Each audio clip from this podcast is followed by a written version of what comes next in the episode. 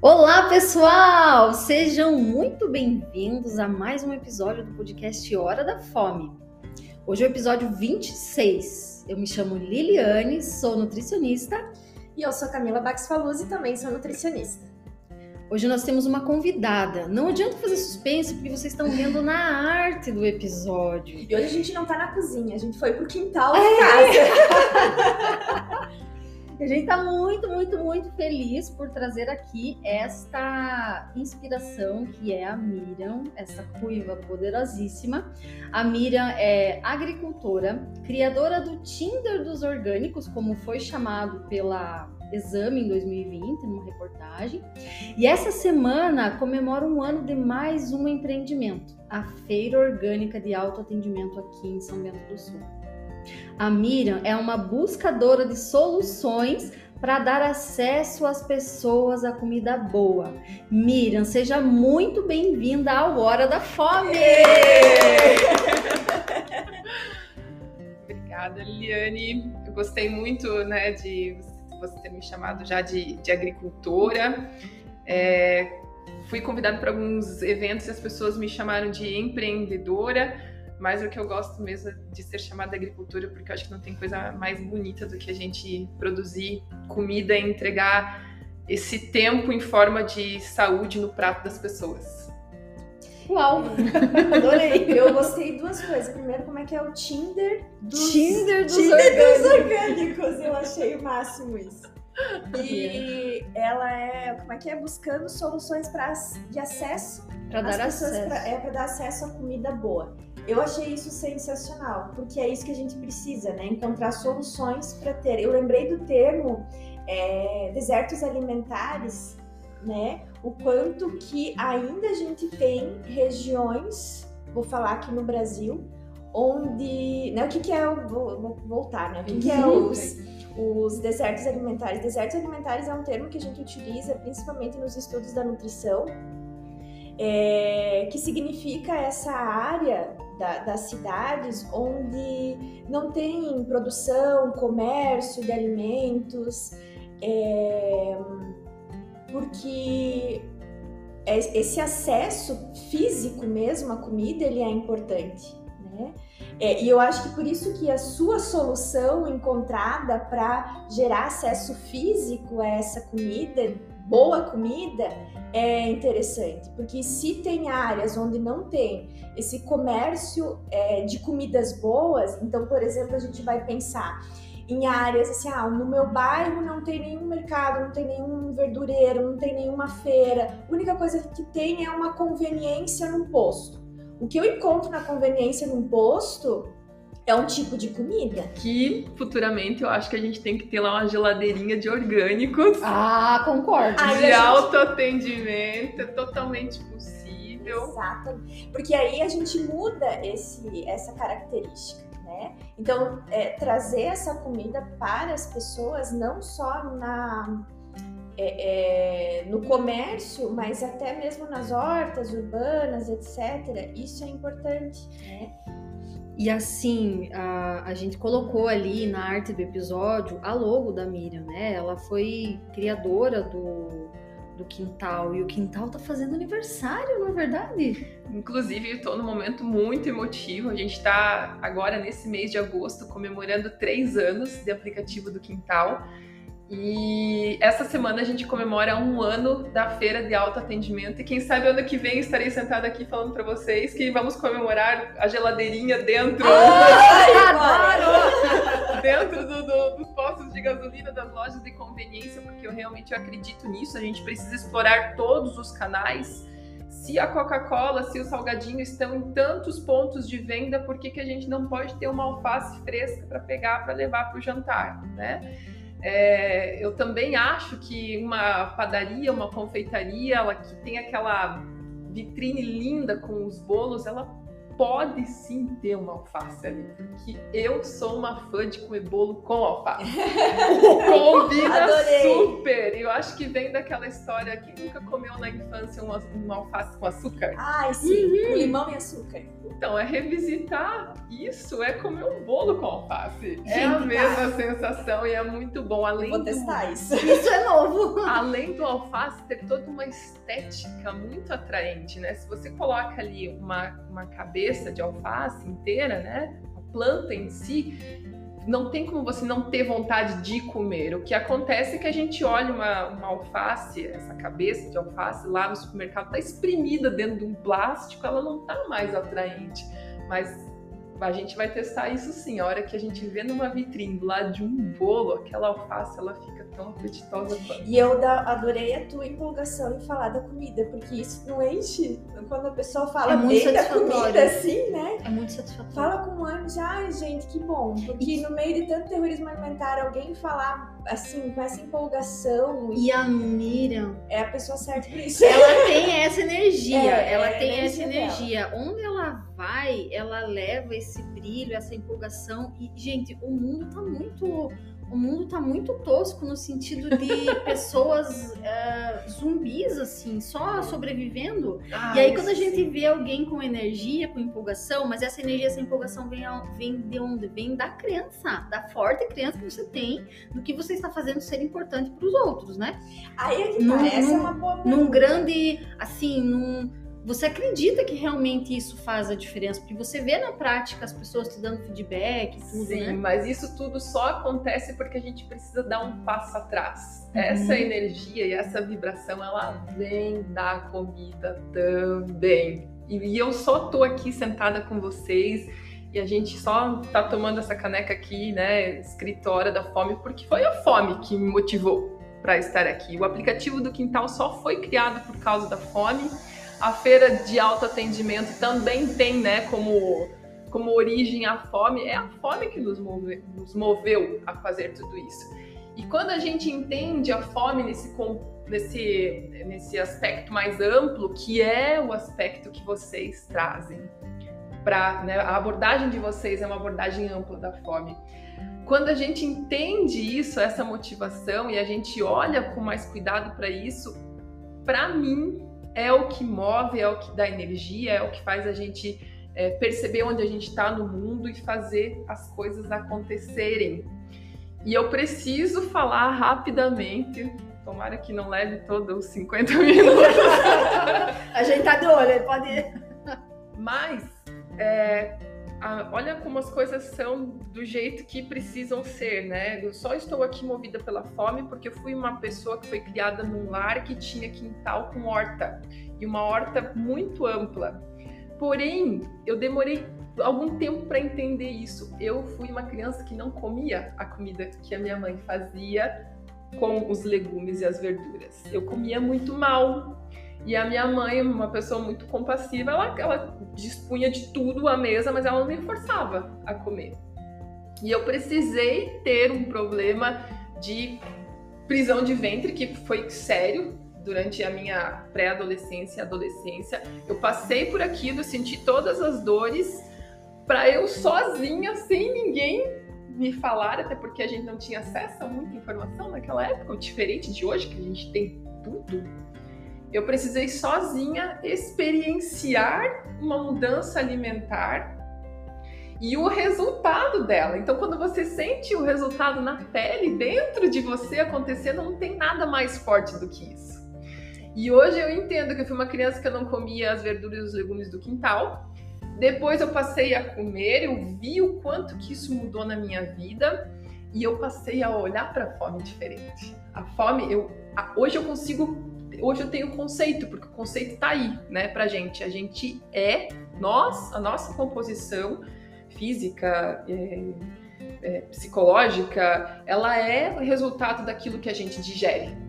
Não é nem o que a gente come, é o que a gente digere, né? Então a gente, se eu estou me alimentando de coisas boas, tanto não é só comida, né, mas tudo que a gente está digerindo mentalmente e fisicamente, aquilo se torna parte de mim. Eu sou parte daquelas coisas que eu como.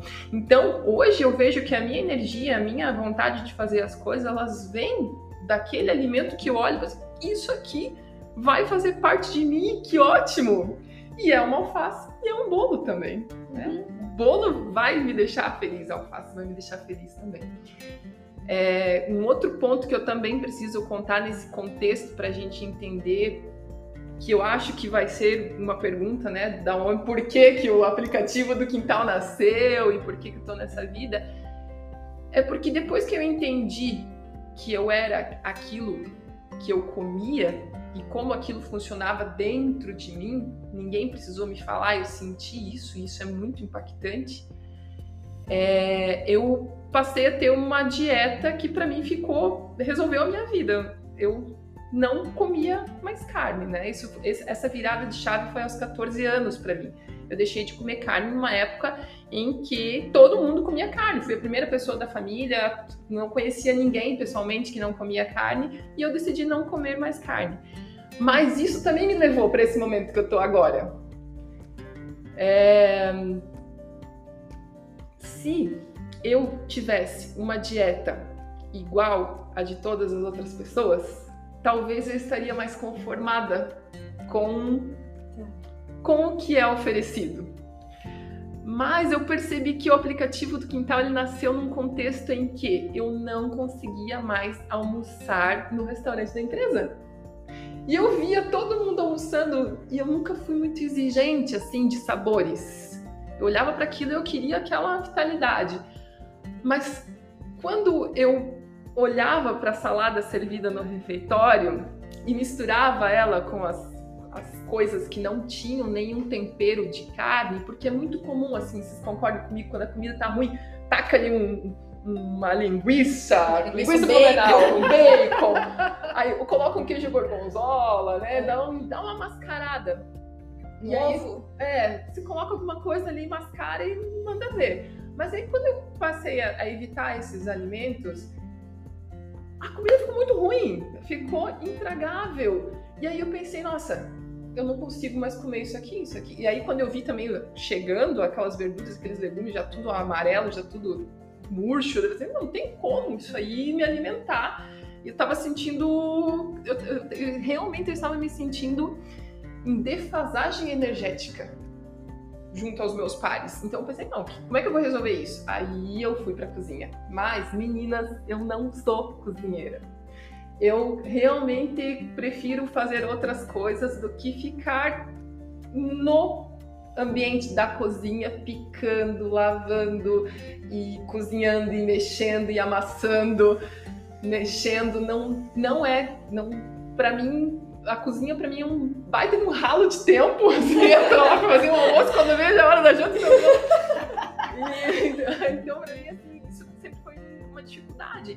E, por, e olha como as coisas são. Até isso me levou a hoje propiciar comida boa para as pessoas. Porque a partir do momento que eu via que aquele tempo na cozinha era muito longo e precioso, eu precisava realmente valorizar aquilo. E quando eu percebi que eu estava usando nessas receitas ingredientes que não estavam entregando também é, aquilo que eu buscava, que, é, que são os nutrientes, que é a vitalidade, e que poderiam inclusive estar em, me entregando pacotinhos de coisas nocivas à minha saúde, né? Porque o problema do agrotóxico é um problema seríssimo. É, é, até é ruim a gente falar dessas coisas, eu prefiro falar de soluções do que problemas. Vocês não vão me ver em lugar nenhum fazendo terrorismo contra agrotóxicos, porque eu fui estudar os agrotóxicos, estou me formando agora em, em, técnica em fruticultura, fui ver por que, que é colocado tanto veneno na comida, que é uma coisa que para mim nunca fez sentido. Eu estou me formando agora em fruticultura e eu continuo achando sem sentido colocar veneno. Não, não tem explicação a não ser realmente lucrar para uma empresa que faz o agrotóxico e faz também o remédio para as pessoas. É, é único, a única lógica. Eu fui buscar isso e, e é a única lógica que eu encontrei. Mas enfim, a partir do momento que eu olhei para o tempo que eu usava na cozinha, para preparar minha comida, para eu ter aquela energia E aquele risco de estar me contaminando, eu fiz uma conta muito simples na minha cabeça, do jeito como o meu cérebro funciona. Se for para eu ter um problema de saúde por causa de tomate e berinjela, eu vou ter um problema de saúde de rock and roll, que é muito mais prazeroso do que, né? Vou lá vou fumar, vou beber, vou passar a noite em claro, vou dormir pouco, vou virar ao finais de semana. Aí eu posso ter um problema de saúde, eu até acho justo, mas agora eu tenho um problema de saúde derivado de agrotóxico. Eu não achei isso justo, eu achei que não fazia sentido. E aí começou toda essa, né, essa minha busca aí, como é que eu faço então para ter acesso a uma comida boa. E aí, Camila, é que eu percebi que a gente estava num deserto alimentar no tocante a orgânicos. Nós não tínhamos nenhum produtor orgânico aqui na cidade fazendo feira. Numa época pré-pandêmica, né, gente? Não existia venda online, nada, ninguém vendia nada pela internet de orgânicos. Uhum. E né, o que, que eu comecei a fazer? Comecei a frequentar as feiras, as feiras de orgânicos. Só que se eu chegasse lá às 9 horas da manhã, já não tinha mais tomate. E aí, como é que faz, né? Então isso começou a me incomodar muito. Você disse que você começou a frequentar as feiras aqui em São Bento? É, não? a feira, né? Tinha uma. Uhum. Mas isso a feira falou... duas vezes na semana. Mas uhum. isso que você falou é bem interessante, porque olha como limita, né? Assim, ah, você você tem orgânico, mas só tem ali, sei lá, seis da manhã, sei lá que horas que abria. Seis da manhã. E era, era limitado aquilo, porque aquilo que você, ah, não, mas às vezes não é um horário compatível. Tanto é que assim, as pessoas vão fazer compra quando? Ah, 18 horas, 19 horas depois do trabalho, é. sei lá. E aí limita esse acesso. É por isso que a gente perde pro convencional, sabe? É, claro que eu também tô estudando isso, né? Por que, é que a gente não tem a mesma eficiência do, dos alimentos convencionais? Se é lucrativo para o agricultor, por que, que falta alimentação orgânica, né? E, e, hoje a gente tem essa questão da disponibilidade, né? O supermercado, a matriz de distribuição que nós temos de alimentos hoje no Brasil, falo do Brasil que é a realidade que a gente conhece e vive, né, experiencia, ela hoje está pautada em distribuição de Ceasa, que realmente vai tirar um alimento que é produzido. Eu não vou falar de São Bento do Sul, porque a gente não tem agricultura aqui, né? Nossa agricultura aqui ela não, distribui Ceasa, ela é muito pequena. Mas eu vou falar de Itaiópolis, que todo mundo conhece, que é um município aqui. A abóbora cabotiá, que é produzida em Itaiópolis, viaja para o Ceagesp em São Paulo e volta para Itaiópolis. E isso é tão real que eu peguei uma fila de caminhões com placas de Itaiópolis na ida e na volta, no dia que eu fui visitar o CEAGESP. Então, esse, essa matriz de distribuição de alimentos hoje, ela é uma matriz dos anos 60. O CEASA, ele é dos anos 60. Olha que coisa mais antiga. Naquela época, talvez fosse a melhor solução mas se vocês visitarem o CEASA hoje, o CEAGESP, se vocês forem hoje lá, vocês verão que os carrinhos que são empurrados pelas pessoas que fazem, tiram do caminhão e levam para as docas uh, as frutas e as verduras, aqueles carrinhos empurrados por pessoas têm rodas de madeira. Nada, nada justifica em 2023 a gente usar rodas de madeira e carrinhos empurrados por pessoas. Eu lembrei dos Flintstones. Ai, é bom rir pra não chorar, né? Então eu olhei, eu vi tudo isso, eu pirei, eu pirei, falei, gente, como é que a gente tá vivendo uma matriz de distribuição dos anos 60? Mas é ela que impera hoje. Então eu vou no supermercado porque eu, eu preciso do supermercado depois do meu horário do expediente, eu preciso comprar desinfetante. E na hora que eu tô comprando desinfetante, eu já quero comprar o orgânico, né? Uhum. Então a gente vê agora o orgânico começando a entrar no Ceasa, estão vindo os embalados, né? Os brócolis, os alfaces americanos. Em 2019 não tinha nenhum item orgânico no Ceasa casa. Eles não, não, nem sabiam o que era. E deixa eu aproveitar de fazer uma pergunta então, porque existe essa crença de que o orgânico ele vai durar menos, tem aquela vida de prateleira menor, menor do que o alimento convencional. Engraçado, não sei de onde que veio não isso, porque é exatamente o contrário. É, Mas prática. muita gente tem não sei de onde vem. Então realmente. não é verdade. Não, não. é. Porque Inclusive, eu, eu posso te explicar por quê, né? É, na, na, fisiologia da planta a gente pode entender por que, que isso é o contrário, na verdade. Porque se tem a ideia de que por isso que não entra no mercado, porque assim no mercado aquele produto vai ficar muito mais tempo, até por conta dessa desse transporte, etc, né, de uma quantidade maior, sei lá. É, não não é por causa disso, inclusive você mesmo vai poder testar com o tomate que eu te entreguei. Ah, é verdade. eu tenho a data tomate de. Tomate super cheiroso. Ah, é, o, o melhor tomate ainda. da vida. É o melhor gente. tomate. A gente come ele como se fosse uma maçã, né? Eu nem lavo, eu como com a sujeira da lavoura mesmo, porque eu conheço onde é plantado. E com a sujidade, né? É, da, Ai, da não é sujeira, né? Não, pra mim não é, mas enfim, né? Todo mundo sabe né, com o que é melhor para si. E me perdi, meu Deus, me empolguei. Ah, eu fui, eu fui para dentro da estufa de tomate e. Então, vocês vão, eu sei a data que esse tomate foi colhido e vocês podem deixar fora da geladeira na fruteira de vocês e ele vai durar mais de 45 dias sem murchar fora da geladeira. Eu tenho tomate lá em casa que virou virou dois meses. Acredito. Né? Você acredita? Uhum. Por quê? Porque esse tomate, ele não tem adubação química sintética. O que, que a adubação química sintética faz? É entregar para a planta só o que ela precisa para crescer rápido. E quando cresce rápido, a gente sabe, é isso que dá estria, né? A gente sabe que o crescimento rápido faz.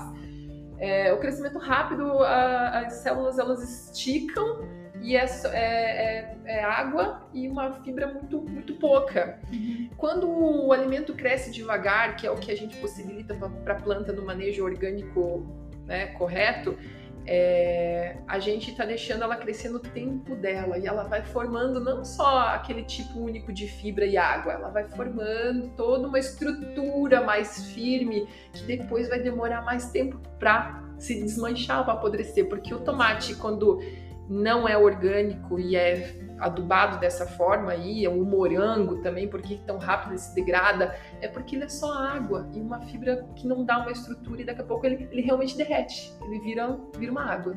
É muito interessante, o tomate pode perceber bem fácil. Legal falar disso, porque quando a gente está falando desse, né, dos alimentos convencionais, digamos assim, né, e, e dos orgânicos, é, existe, não sei, né? Eu tenho essa impressão, existe muito trabalho contra os orgânicos, Sim. parece. E que entra isso, assim, a vida de prateleira, entra essa questão de. Do preço, das pessoas falarem preço, que é caro. Né? É, e até desse processo de cultivo, né? Porque. Aí eles colocam uma pessoa com uma enxadinha lá sofrendo. E, né, pra... e não só isso, do cultivo eu digo de, de, como você falou assim, ah, para crescer rápido aquela comida, né? É como se fosse assim, a, aquela ideia de que ah, tem uma fome mundial, precisamos alimentar o mundo. Não, não vai ser isso que vai alimentar o mundo. Não é, porque assim, parece que assim, ah, então estamos produzindo muito para alimentar o mundo. E é uma mentira é, isso. É uma grande falácia. Né? Porque assim, a gente precisa alimentar o mundo, mas não é produzindo esse, esse tipo de comida rápida né? É Isso. distribuindo essa comida. Exatamente. E a gente não pode ser ingênuo, né? Nós vivemos num mundo que usa uma matriz energética que é muito pautada no lucro, né? Hoje o que faz girar, né, todas muitas relações é dinheiro. E quando a gente pega um grande, é, é, grandes, grandes é, até eu tento, não quero falar nada pejorativo, eu não vou falar palavrão, mas você pega uma marca que detém o maior número de sementes, que faz o adubo, que faz os pesticidas e que faz também o remédio que a gente compra na farmácia, essa essa empresa, essa marca, ela tá manipulando sim o mercado. E eu acho que a gente não pode, a gente, a gente não precisa também ir para todas as teorias da conspiração, mas a gente não pode ser ingênuo. Sim, é né? é isso mesmo. É. é o que hoje move muito, muito dos sistemas em que nós estamos ainda né, embutidos. E é por isso que a, a, a feira e o, o, aplicativo eles são muito disruptivos, porque eu saio desse sistema. E você começa um processo local, mas que cresce. Porque às vezes a gente tende né, a olhar, por exemplo, ah, existe essa questão do sistema todo, né? Se a gente pensa nisso, é algo muito grande, muito longe de a gente atingir. Mas eu acho que é nesse local que a gente pode começar a atingir isso, a crescer isso. E foi exatamente e essa basta experiência. a gente ver os três anos Exatamente. E eu achei muito de bacana. aplicativo. Eu achei muito bacana porque eu trabalhei é, 11 anos, é, de certa forma, próximo da agricultura local. E o movimento de agricultores que tinham interesse em cultivar orgânico, assim, era muito, muito pequeno. Até fizemos uma viagem para conhecer a experiência de outros agricultores, mas tinha até umas piadinhas no meio. O pessoal olhava para aquilo muito descrente.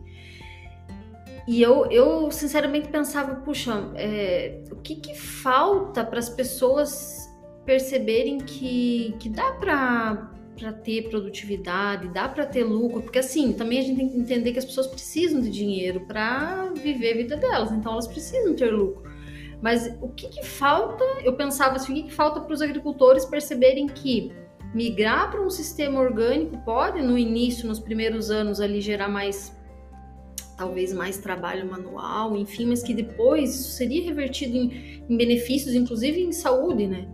E, e aí, pensando assim no, no, longo prazo, os anos foram passando e tal, de repente eu vejo a Miriam fazendo esse movimento. Conheci a Miriam na, na yoga, né, Miriam? A gente se via yoga. lá e A tal. yoga me deu muita coisa, inclusive a Liliane. Mas eu E aí eu comecei, só deixa eu concluir, Camila. Eu, eu comecei a ver a Miriam fazendo esse movimento e eu pensei, sinceramente, Miriam, na época eu pensei, gente, o que, que a Miriam tá querendo? Porque eu olhava você fazendo aquele movimento todo, e aí você veio me pediu os contatos do pessoal e tal, e eu pensei, gente, mas o pessoal tá meio devagar, e de repente passou- passaram-se ali alguns meses, alguns anos, e agora eu vejo o pessoal se fortalecendo. E, e eles olhando para você como uma inspiração, como uma liderança, como uma pessoa que puxa, como uma pessoa que engaja, como uma pessoa articulada, porque o agricultor ele, ele precisa disso também, né? Porque querendo ou não, eles estão muito ali no operacional, no dia a dia, e às vezes falta um pouco dessa conexão, assim, daí chega a mira, que é como se abrisse, descortinasse ali, trouxesse, porque assim, a, eu sei o, o impacto, a minha família é de agricultores, eu trabalhei na agricultura, A a gente Liliane, a Liliane fala com propriedade mesmo. a gente sabe a dificuldade que é, às vezes, ah, pouco recurso que a gente tinha na época e tudo era tão difícil. E aí, quando eu vejo a movimentação de vocês ali na feira, eu vejo que esse retorno, o agricultor está recebendo esse retorno, que é isso que ele precisa, porque ele precisa, ele precisa prover recursos para a família dele. E ali agora, com com essa valorização que vocês estão promovendo ali para os produtos locais, para os produtos orgânicos, dá para ver que o pessoal realmente está confiando, porque eles precisam ter confiança de que vai ter mercado, porque às vezes eles É. ficam meio descrentes assim, puxa, mas será que vai ter gente? Tem. Tem, as pessoas querem comprar. E agora, tendo a feira aqui no centro de São Bento, para quem está nos ouvindo que é da região, aqui no centro de São Bento tem essa feira da, do quintal, né? Essa feira de autoatendimento. Então, puxa, facilita. Claro que nós queremos estar no posto de combustível, como você comentou, enfim, na padaria, em todos os lugares. Mas a gente já tá começando, porque aí o pessoal. A gente já tá, já tô me sentindo Já, mas já aqui, é, né? já é. Alguém, esses dias alguém me perguntou assim, Lili, mas qual que é teu, a, teu, a tua participação lá no quintal? Eu falei, eu só sou usuária.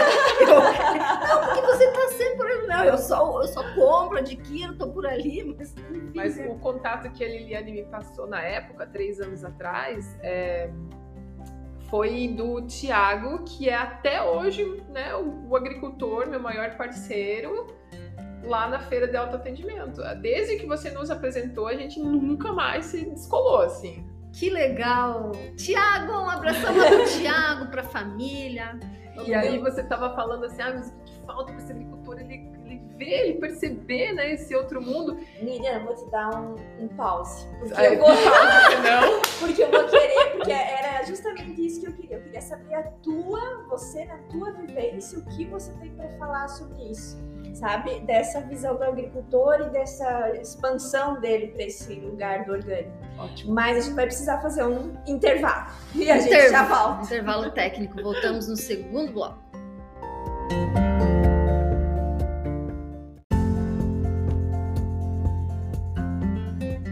Pronto, agora podemos dar continuidade. Miriam, te cortei, por favor, retome.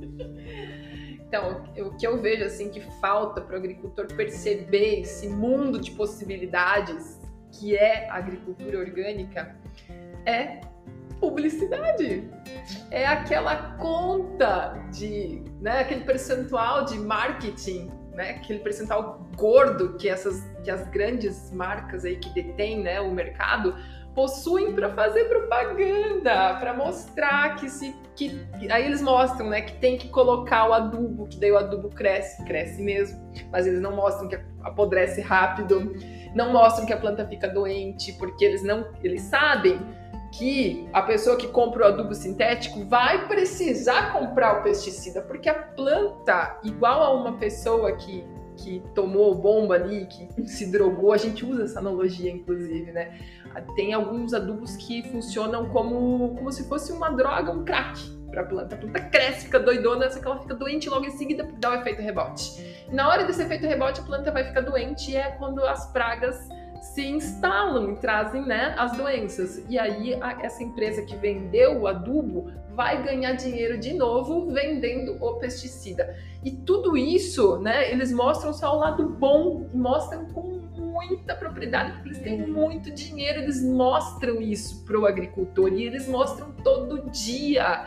Se eu estou fazendo uma reunião com agricultores orgânicos, eles me mostram, olha aqui, olha aqui quantos vendedores de agrotóxico entraram em contato comigo hoje.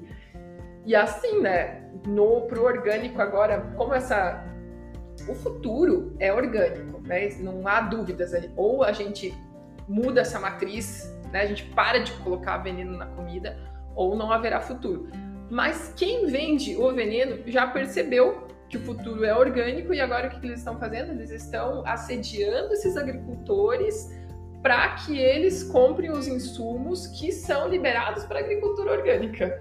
Então só vai mudar, eles vão continuar ganhando dinheiro, né? É a mesma coisa da, das grandes empresas que fazem hambúrguer, que agora estão fazendo hambúrguer vegetal. É a mesma coisa. é, exatamente, é a mesma é coisa. a mesma coisa. Então, assim, é isso que a gente precisa mostrar para o agricultor. A gente precisa ter esse percentual de grana para fazer essa publicidade todo dia, mandar o WhatsApp para eles, mostrar na televisão, mostrar no rádio, ter vendedor ganhando comissão. E não vai, não vai ter essa estrutura, né? Não vai ter, porque a gente não tem nada para vender. A agricultura orgânica ela é mais barata do que a agricultura convencional. Mas aí o que eu acho importante colocar também é que a gente precisa olhar para além. Não dá para a gente olhar só para o produtor. A gente tem que entender que existe um benefício por trás, claro, fiscal, etc. É, esse, esse percentual, essa conta de que vai para o marketing, publicidade, inovação, enfim, pode usar o que quiser que as empresas têm, ela irriga muitos bolsos, muitas contas, desde os nossos parlamentares que recebem uma grana, desde quem está lá vendendo, o representante, o dono da agropecuária, todo mundo ganha uma fatia. E, é, e a, daí a agricultura fica cara. Nossa, olha o tanto de gente que está ganhando dinheiro nessa corrente do agrotóxico, né? Então, é isso, né, Camila? E por isso que a gente... Não falei tudo, não poupei, mas é isso. é. É triste. Mas é isso, porque quando a gente fala que comer é político, a gente está falando desse acesso, porque comer de qualidade, né, é um direito básico. E é um direito que não está sendo respeitado. E talvez porque as pessoas elas ainda não têm noção do que é qualidade, porque é difícil, é... né? Quem é que tem esse tempo hoje para fazer um exame ali? Mas não, espera aí, isso aqui que eu tô comendo é, é natural ou é sintético? É difícil hoje em dia, tá difícil. É. Tá, então, tem que passar por esse momento de conscientização geral. Eu acho que isso vem. Então, Liliane, o que os agricultores precisavam para acreditar a isso era de muita publicidade, né? Marketing pesado. Não vai ter, né? Porque a gente não tem essa fonte, uhum. a gente não, não tem um consumidor final pagando isso, a gente não tem ninguém molhando o bolso de ninguém. Então, o que a gente tem? A gente tem uma Miriam né? é, que está interessada nesse momento em fazer uma mudança local. Toda vez que eu vejo que a gente consegue suprir as necessidades alimentares de, de pelo menos as crianças, de pelo menos crianças que fazem quimioterapia, é muito dolorido falar isso mas eu hoje eu consigo fazer isso.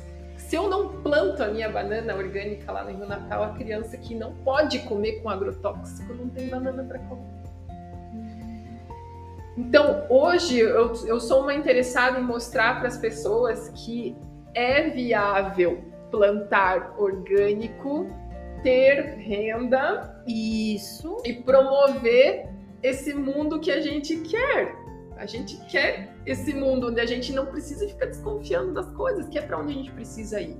Então hoje eu me sinto é, uma, né, é, a gente é acostumado a falar um ator local, eu sou uma atriz local, né, que está promovendo essa essa mudança no local. O aplicativo do Quintal ele funciona no Brasil todo, mas hoje eu estou muito interessada em a gente mudar São Bento do Sul. Acho que em três anos a gente conseguiu bastante bastante coisa, eu fico bem feliz, assim, eu acho que o Thiago é o principal, é, é onde é a nossa prova viva, uhum, né? Thiago é. Thiago está na agricultura até hoje, a, a, a, renda que a gente tem lá com a feira de autoatendimento, hoje ela é uma renda bem legal, eu posso falar para vocês que eu, eu, Miriam, eu tô agora fazendo um salário limpo, trabalhando menos horas, fazendo o que eu gosto, é, podendo tomar um, um, café com bolo de tarde, né?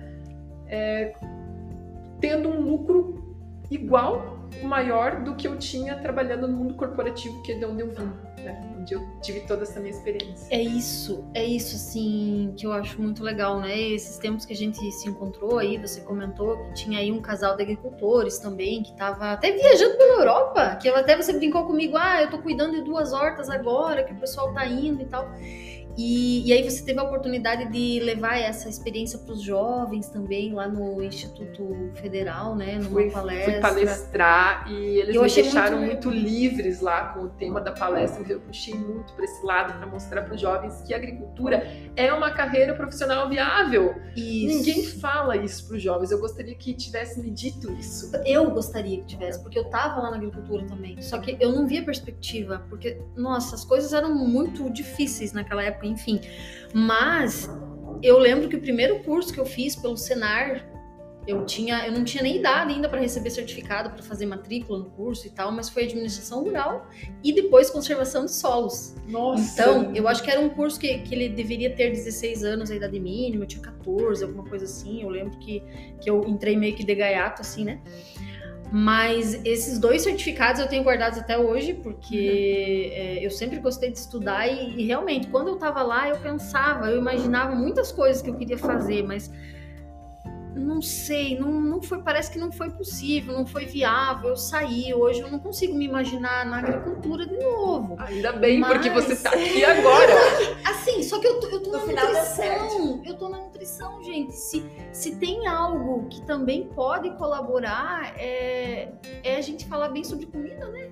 Então, Com de certa certeza. forma, Até eu me porque... vejo auxiliando a agricultura. Esses 11 anos Exato. no PENAI, de certa forma também. Com certeza. Mas, assim, eu vejo que eu ainda tenho uma ligação com a agricultura. O meu mestrado foi também estudando terra, análise genética, as bactérias, enfim. Então... É, é o outro lado, assim, né? Porque eu é o outro que lado tem... que fomenta a agricultura. É, que, que, que, é bem isso, que fomenta a agricultura. Então, você faz a sua parte. Eu faço a minha parte não estando lá, mas mas, mas, mas, mas uma parte do teu coração, né, pertence a isso. Certeza. E, na verdade, muitas pessoas têm essa parte do coração pertencendo à agricultura, mas elas têm vergonha, elas acabam se sujeitando a outros trabalhos nas cidades, nos grandes centros, empilhadas às vezes nos grandes centros, por não, não realmente não ver essa perspectiva. Então, eu acho que é importante isso que a gente está fazendo, porque a gente está, de repente, podendo devolver esse sentimento para as pessoas, de, de, de elas entenderem que há há um futuro, né? Há condições hoje. Porque assim, eu vejo e tem um movimento muito grande de imigração que a gente fala quando é dentro do país. É não sei, mas você quer falar dos neo-rurais, né? É, as pessoas saem, elas saem da agricultura e vêm para as cidades. Inclusive aqui na nossa região tem muito. Da minha cidade lá, Natal, que vieram para cá e tal. E muito com essa, com esse contexto, com essa busca de melhores condições de vida, porque eu acho que para muita gente ainda está a, atrelado, associado a estar na agricultura e estar passando necessidades, ou Sim. estar na agricultura e não poder ter o conforto que a gente tem na cidade. E agora, quando eu vejo, eu escuto você e vejo o teu movimento, Miriam, falando e mostrando para as pessoas que hoje você tem uma renda que é equivalente ou superior Isso. ao que você tinha, que você trabalhava num regime escravocrata, não, não é escravocrata, né? Mas, você... Mas era, era, muito raro ver a luz do sol. Mas era um regime assim que tinha aquele horário para cumprir, que era rígido, rígido, né? Sim. E agora não é rígido, porque agora você você flui como a natureza. Se há um dia de repente de chuva forte, você não vai para plantar, você está aguardando a chuva baixar um pouco. Então, assim, você tem talvez mais possibilidade de descansar o corpo, assim, fisicamente falando, ou talvez a mente também tá mais leve. Eu acho que é, esse estilo de vida, para mim, pelo menos, parece ser mais saudável. Isso que eu ia comentar. Para mim, para você, esse estilo de vida é algo que faz sentido. Faz sentido. Acho que é, o equivalente a, a nós existem de pessoas que preferem ter um horário para cumprir uma jornada de trabalho estabelecida, para elas não é importante ver o sol, não faz é. mal se choveu, se não choveu, nem sabe que lua é. Eu adoro hoje saber que lua nós estamos. E você né? posta, né, que de acordo com a lua você vai plantar tal cultivo, você vai, enfim, eu acho que é uma bacana. forma da gente conectar com esse planeta que a gente tá, né? A gente tá aqui, tá vivendo aqui, tá pisando aqui nesse astral, né? E, e a gente tá respirando isso. A gente enche nossos pulmões disso que tá aqui o que, que é isso? A gente precisa conhecer, precisa saber que influências que isso está trazendo para nós, nossa mente, nosso corpo. Mas vocês não acham que tem uma questão de é muito na nossa sociedade de acumular cada vez mais? Sim. Né? Então, principalmente bens, né, material, de novo, dinheiro. né, porque está servindo a esse sistema, né, é, né, que precisa fazer girar. Isso. Então, assim, ah, em tal lugar eu vou, é, é isso, eu o que, o, o que, que é de valor para a pessoa? Às vezes o valor para ela é ganhar uma, uma enormidade de dinheiro. Eu penso que assim, eu não ganho uma enormidade de dinheiro, mas para mim é importante isso, eu ter o meu momento de descanso, eu conseguir trabalhar, pagar minhas contas, conseguir fazer as minhas coisas. Não quero acumular isso, mas se eu falo isso para algumas pessoas, assim, mas como assim? Quanto mais ganhar, melhor. Como é que precisa. vai ser na velhice, né? É, e eu falo, gente, mas a gente pode viver num lugar assim. Até eu fiquei pensando, né, o quanto que é valorizado, né? Vocês falaram assim, agricultores viajando e tal.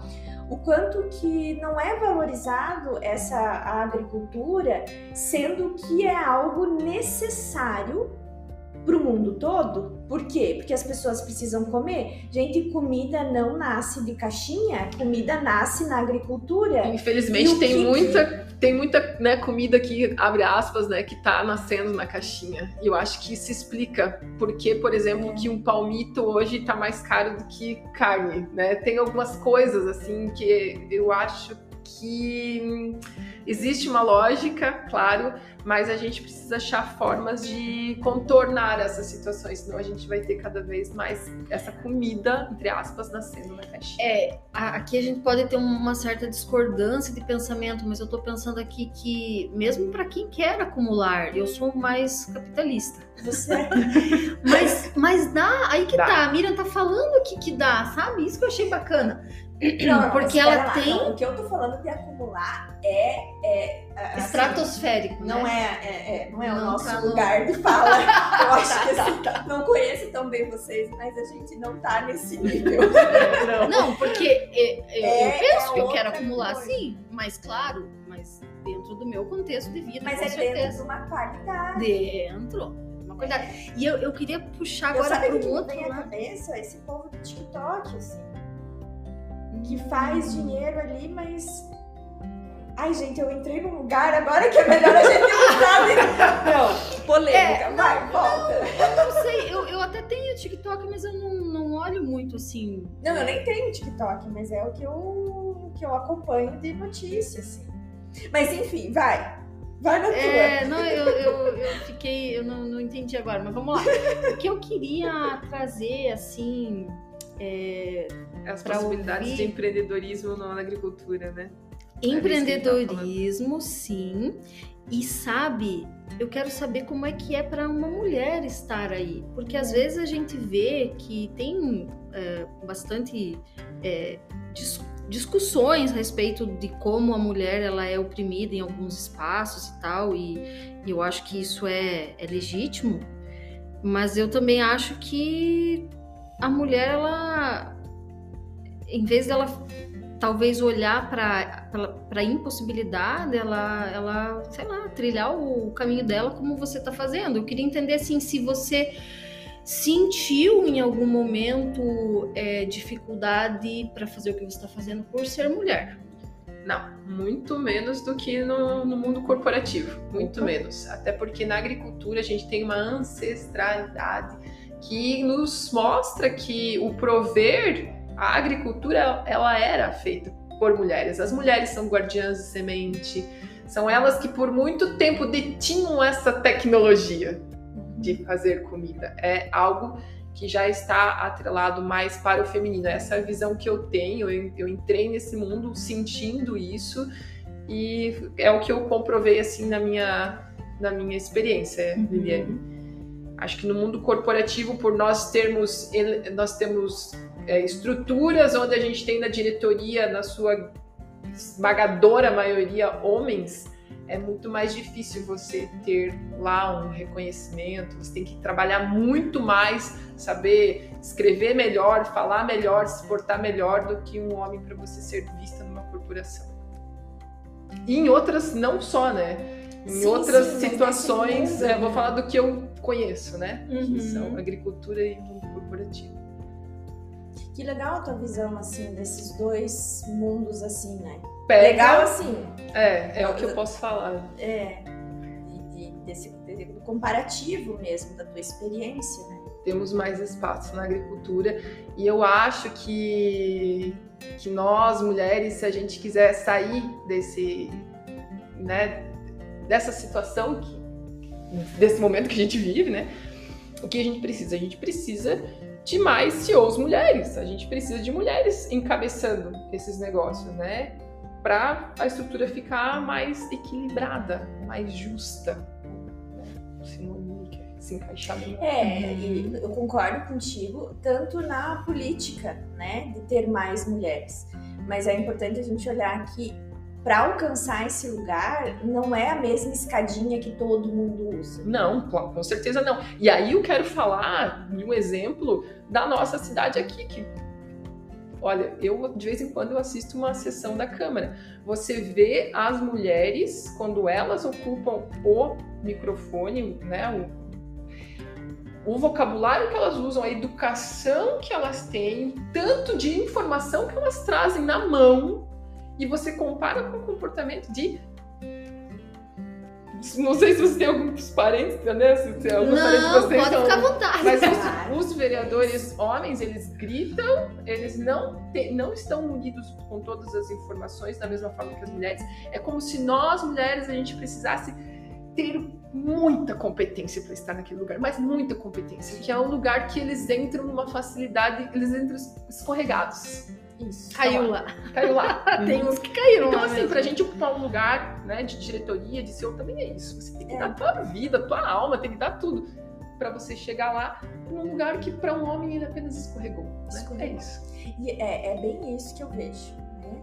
E trazendo agora para a nutrição, né, é, é, esse lugar assim de a mulher ter de fazer tudo para todos e ainda para si. É, e falando em alimentação, né, o quanto que a gente usa né, a prática de dietas restritivas, ela tira esse poder, o quanto que a supervalorização, a objetificação feminina tira esse poder porque aí ela é, distra... ela é distraída, né? Eu tô claro. todo tempo olhando assim, a ah, minha celulite, eu tô todo tempo preocupada em comer algo que não vai engordar, que daí eu não vou estudar, eu não vou ocupar esses espaços, porque existe uma. Né, esses espaços também são é, é, minados para a gente não fazer parte. Basta a gente ver que a poucos anos atrás, eu não vou ter a data exatamente, mas não existia banheiro feminino em locais públicos, tipo em repartições públicas. Era um lugar ocupado só por homens. Pois é, né? Então é isso que a gente tem, assim. E, e, é, é, e é claro, a gente evoluiu muito né? Poxa, a gente tá com o quê? Três vereadoras em São Bento? Acho que agora entrou uma quarta. Quatro, quatro vereadoras em São Bento. Poxa, isso é uma evolução. E espero, né, que as pessoas vejam assim, a importância, isso que você falou, como existe competência e capacidade. E, ah, eu sei que muitas vezes, ah, mas tem mulher que. Gente, a questão é, é, é o gênero não vai definir a capacidade da pessoa. Mas, para a gente garantir, porque a gente ainda está numa luta de garantias de direitos, a gente precisa ter essas representações. Né? Sim. Na agricultura, na Sim. política, em, todos, na empresa, em todos os lugares. Vejo na agricultura um grande, na, não só na agricultura, mas nas startups, é, vejo uma possibilidade de mulheres criarem negócios novos, é, estruturas diferentes que vão possibilitar lá na frente. Eu não acho sabe, dando um exemplo, eu não acho que o aplicativo do Quintal ele vai ser algo que ah, vai ser um Google da vida. Não, não acho isso, mas eu acho que ele dá a possibilidade de criar novos negócios. É isso. São é, e, é, e eu, eu, realmente me coloco nesse lugar. Tanto a feira de autoatendimento, ela é replicável e escalável. Né? Esse modelo é um ótimo, funciona. A gente está testando há um ano, funciona. É, então, assim, eu vou, eu vou ficar conhecida como a Miriam do quintal da feira, vou ter um grande empreendimento. Não, mas eu vou possibilitar que outras mulheres façam a mesma coisa. E isso vai, isso sim vai, é, para mim é importante. Isso é sucesso. Né? Uhum. É a gente poder se perpetuar. E olha que legal, eu não estou nem pensando em perpetuar a empresa, né? Perpetuar o meu negócio. Eu quero perpetuar a ideia de libertação. Isso para mim é muito mais importante, que mais pessoas se apoderem disso. E é nisso que eu penso. Eu vou dormir, acordo pensando nisso, né? Como é que a gente faz para mostrar isso para mais pessoas, já que a gente não tem aquela, né, aquele percentual lá de, de do valor do lucro das vendas voltado para essa conta do, do, da publicidade do marketing. A gente tem só o nosso exemplo mesmo. E, e dá para ver que quando você fala, assim, você, você brilha, né? Quando você fala sobre isso que faz sentido para você. E eu acho que isso deve ser o teu maior motivador, é fazer sentido para você. No mundo em que tanta coisa perdeu o sentido, né? É bom a gente perceber isso. coisas com sentido. Com e você certeza. falou a palavra sucesso ali, né? Agora há pouco. É, é, sucesso. Sim. Pra, é, é, bem interessante. Eu tava lembrando que eu ouvi, eu acho que hoje de manhã, num podcast que eu tava ouvindo, assim, que sucesso é, era poder aproveitar, usufruir, ou poder aproveitar. Porque às vezes, pensando agora numa empresa, né? Quando a gente está trabalhando lá com aquele horário rígido, talvez com aquela estabilidade, enfim, é, dá aquela impressão de riqueza, assim, ah, eu tô talvez recebendo um valor X, Y, Z e tal.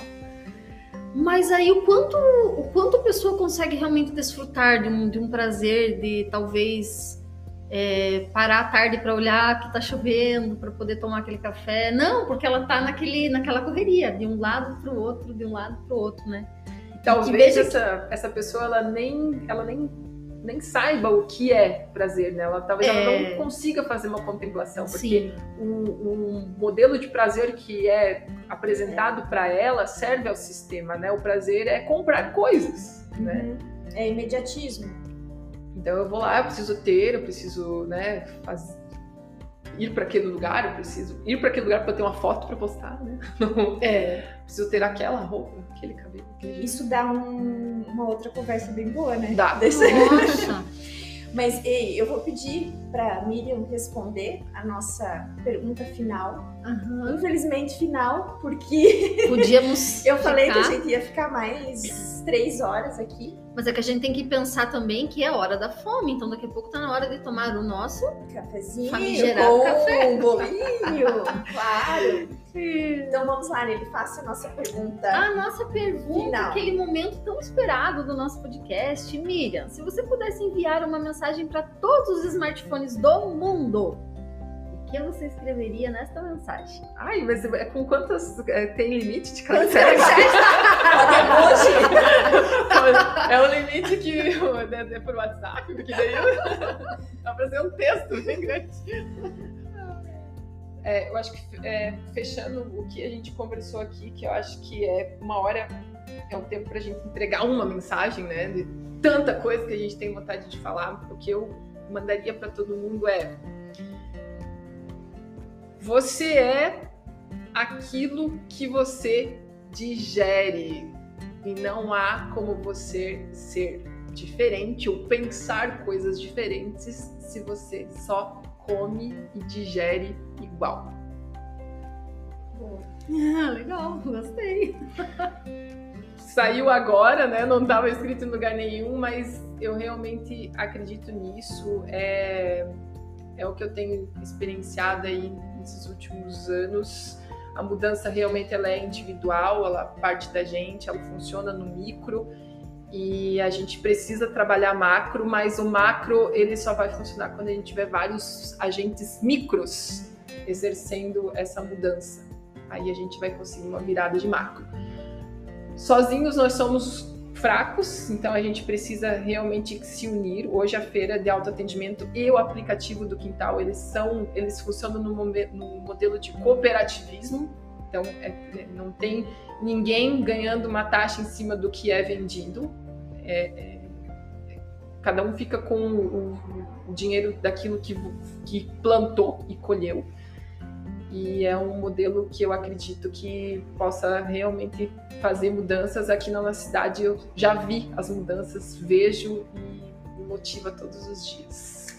Essa, essa feira de orgânicos de autoatendimento, ela funciona lá na Alameda de Serviços do LabTree. Exatamente. Que foi um lugar que nos acolheu, né? O Antônio, dono do LabTree, ele é co-criador dessa, dessa feira de autoatendimento, porque ele teve a ideia inicial, eu só fiz acontecer com todos os, os detalhes pertinentes. Perfeito. As segundas e, E as quintas-feiras. Às segundas e quintas-feiras. O dia todo? o dia todo, que também Ótimo. é disruptivo, né? Porque a gente fica aberto até a hora que o expediente acaba, né, das pessoas e dá tempo de comprar uma comida fresca para fazer o jantar.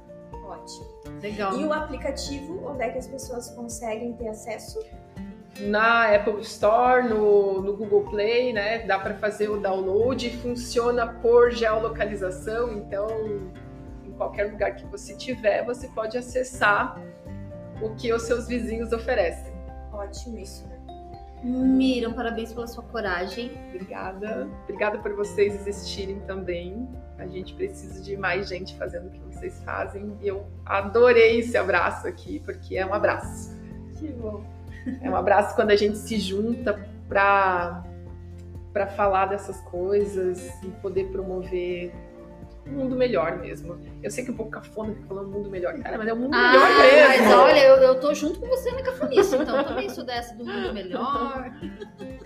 Bora lá. Ai, Muito obrigada por você ter aceitado o nosso convite. Por você ter trazido tanta coisa Foi pro nosso legal. podcast, né? Ah, eu sinto Pra que além- trouxe tão, trouxe tão pouco. Não, mas Não, trouxe muito, trouxe muito. Para além do que você já está ofertando para a cidade e para outras pessoas que fazem parte ali dentro do aplicativo, dos agricultores, que você abriu espaço para que eles. A gente, eu só funciono, o aplicativo só funciona, a feira só funciona porque a gente tem o apoio de pessoas como vocês. São pessoas como vocês que também fazem a- essa roda que é fora do sistema, da engrenagem do sistema, acontecer. Porque a opinião de vocês, o trabalho de vocês importa. Já Ah, vamos legal. combinar então para uma próxima Miriam voltar para a gente Vamos. dar conta. Vamos continuar, vamos continuar esse papo com certeza. Mas hoje a gente fica por aqui, estamos na contagem regressiva ali, olhando o cronômetro. Beijos a todos e a todas e até mais. Até, um abraço. Tchau! Beijo.